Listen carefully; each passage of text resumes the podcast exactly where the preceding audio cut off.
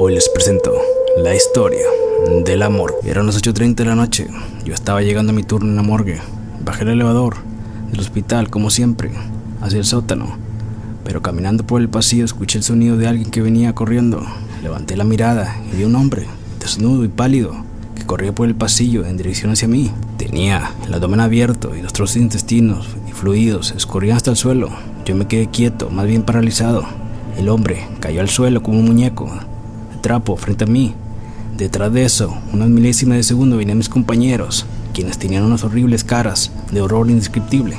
¿Pero qué carajos está pasando? Les pregunté y uno de ellos me respondió muy agitado. En medio de la autopsia, este tipo se levantó y se echó a correr. Estaba vivo y creo nos acabamos de meter un gran problema. Mis compañeros recogieron al hombre del suelo y pasaron varias horas. Llegaron las autoridades. Realizó una segunda autopsia que fue practicada por mí. Esta reveló algo bueno para mis compañeros, pero sumamente perturbador para todos. No estaban en problemas, no habían matado al sujeto. Este tipo se había ahogado y fue llevado, por lo menos 48 horas después. Ya no tenía vida cuando salió corriendo en plena autopsia. He escuchado de movimientos y reflejos post-mortem de difuntos que se sientan o levantan un brazo, pero fue realmente aterrador. Wow, los reflejos post-mortem son a veces muy aterradores, pero esto fue algo indescriptible. Ustedes tienen la última palabra. La historia de la Aquelarre. Tengo una experiencia con la que tuve inmersa y muy fuerte. Les pido no juzgar. Todo empezó cuando estaba en la universidad, hace un año, comencé a emplear mi círculo de amistad. Ella era muy reservada, aparte de nosotros. Y a veces yo trataba de comprenderla, incluirla más. Era muy bonita, una piel muy blanca, con unas ojeras muy rojas, por lo blanca que era. Siempre vestía con ropa muy oscura. Traía a veces un carro diferente cada semana y no era del club de los becados. Tenía dinero para pagar la universidad. A veces igual la quería incluir, pero no sé si era por el interés o porque la verdad la quería como una amiga.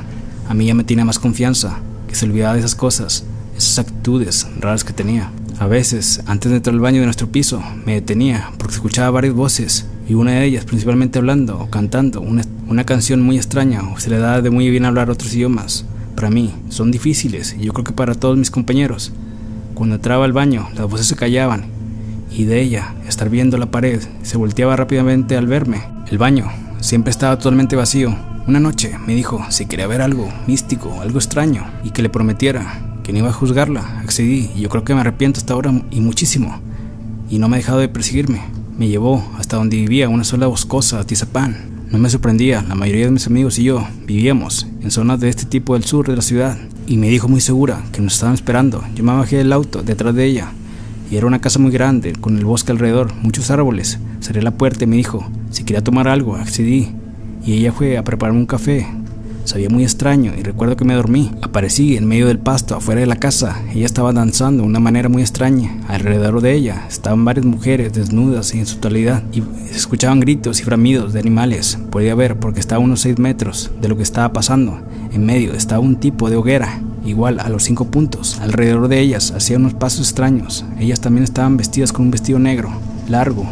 Yo me sentía mal, pues en un momento supuse que ella me había drogado. Quería hacerme algo y como pude salir rápido corriendo. El campo era enorme y empecé a correr. Fácilmente eran unos 3 kilómetros desde la entrada a ese fraccionamiento. No podía, me sentía muy débil. Después de una semana ella desapareció de la escuela junto a otra chica de la facultad. No supe de su destino, de Carla, pero supongo que fue algo malo que ella le hizo.